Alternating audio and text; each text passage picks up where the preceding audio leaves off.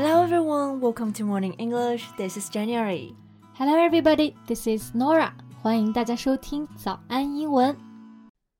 在节目的开始，给大家送一个福利。今天给大家限量送出十个我们早安英文王牌会员课程的七天免费体验权限，两千多节早安英文会员课程以及每天一场的中外教直播课，通通可以无限畅听。体验链接放在我们本期节目的 show notes 里面了，请大家自行领取，先到先得。Nora，你最近有没有听说过教育部的一个复函，说要注重学生阳刚之气的培养？Yeah, I read about it. The Education Ministry has proposed emphasizing the spirit of yang. 对，阳刚之气在英文当中呢，就可以叫做 the spirit of yang, which means male attributes. Yeah, we can also call it masculinity，就是指的男子气概了。So Jane, why do you think the education ministry proposed this?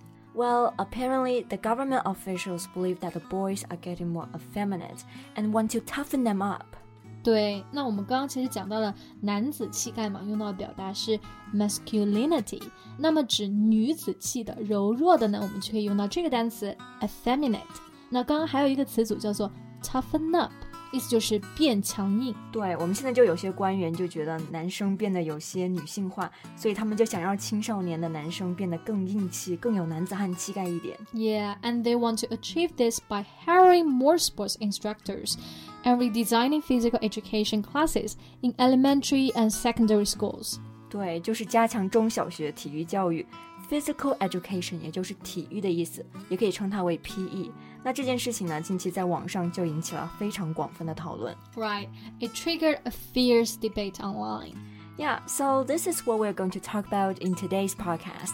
是的，那么今天呢，我们就聊一聊教育部关注培养阳刚之气这个话题。 so the plan was actually a response to a top official's call to prevent the feminization of males' youth. Yeah，那我们都知道 female 是指的女性的意思，而 feminization 指的就是女性化。那教育部的这个文件呢，其实是针对政协委员提出关于防止男性青少年女性化的提案这样的一个回复。So Jane, can you tell us more about the plan? Well, it actually included no timeline and other few details But it promoted an outcry online. 其实这个文件并没有列出具体的时间安排，还有其他的细节，但是呢，它在网上遭到了强烈的反对。对，那在这里呢，可以学到一个单词，就是 outcry，意思就是强烈的反对。嗯，cry 本身就是我们说的哭嘛，但是它做动词还有喊叫的意思。outcry 其实就是说喊出来，也就是表反对了。Yeah, it's a strong expression of public disapproval or anger. 嗯哼，and fun, it is still stirring fierce debate on social media. 好像这个话题在网络上呢，特别是在微博上。还是不断的在引起激烈的讨论。Yeah, many people think that the feminization trend among teenagers, if not checked, will harm the development of China because Chinese teenage boys nowadays have the characteristics of weakness, no self-esteem, and timidity. 对，那么刚刚呢，其实就说到了三个单词，都是三种不同的品质啊。第一个是 weakness，指的是柔弱，然后第二个 low self-esteem，self-esteem 就是代表的这种尊严、自尊。那么 low self-esteem 就是代表的自卑。还有最后一个单词 timidity，就是指的非常的胆小、怯懦。很多人就觉得呢，这三个其实是中国很多青少年的特点。而且如果任由这种女性化趋势发展的话呢，就会影响到国家的发展。And on the other hand, opponents claim that diverse and colorful is what the world's supposed to be. 那另一个方面呢，很多人就觉得这个世界本来就应该是包容和多元的。Yeah. So what do you think, Jen? Well, I think ministry's proposal shows the evidence of sexual discrimination and gender stereotypes. 那我觉得这个对于男性青少年女性化的担忧的本身呢，就是一个性别歧视。 对，还有就是刚刚讲到一个单词，gender stereotypes。那这个呢，就是指的性别的刻板印象。And I know that it's natural for some people to think masculinity to be associated with men and femininity with women. But while calls to guard against the feminization of boys are heard from time to time, why doesn't the opposite happen? Exactly，我们通常很自然的就把男性异化为阳刚，然后女性异化为柔和。但是对于男性青少年女性化的担忧，在日常生活中特别的常见。但是反过来，针对于女性男性化的焦虑却好像特别的少。What do you think the reason is?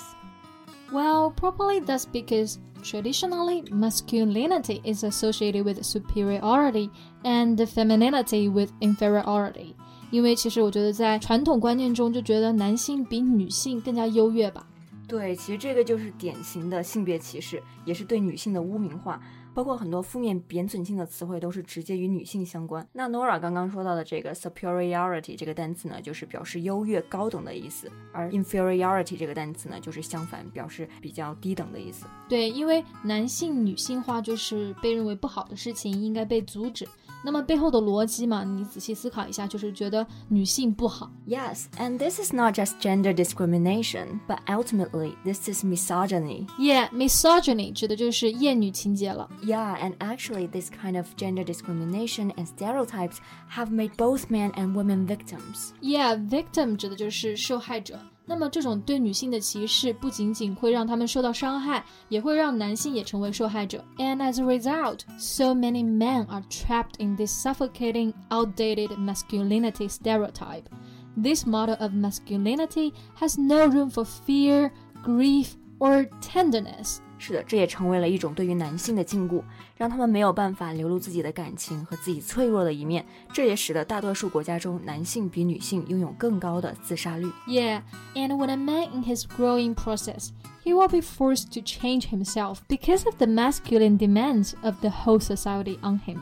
是的，那么在男性的成长过程中呢，他也会因为整个社会对于他阳刚的要求而被迫改变自己，而这种被迫的改变通常是非常痛苦的。Right, and if we continue to promote masculinity, it will undoubtedly make people suffer from even more serious discrimination. Yeah, and even state news media seem to question the ministry's proposal. CCTV posted on Weibo that education is not simply about cultivating men and women it's more important to develop a willingness to take responsibility. 对，央视新闻也评论到，教育不仅仅是培养男性和女性。更应该注重是培养人的担当和责任感。So Jane, what do you think our education should be like? Well, I think it's necessary to make efforts to raise children without any gender bias. Without any gender bias，就是说我真的可以希望培养出没有性别偏见的孩子。 yeah, and let them grow up as adults with independent personalities, a sense of duty, and all the other good human qualities. 是的，其实无论男女，都应该按照自己本身的性格绽放出属于自己的美丽。对，不应该规定男性或者女性要成为怎样的人。That's all for today's podcast. This is Norah. Thanks for listening. This is Jen. See you next time. Bye. Bye. 今天的节目就到这里了。如果节目还听得不过瘾的话，也欢迎加入我们的早安英文会员。成为会员，您就可以无限畅听我们每天一场免费的中外教直播课，以及两千多节原创系统课程了。今天我们限量送出十个七天免费试听权限，试听链接放在我们本期节目的 show notes 里了，请大家自行领取，先到先得。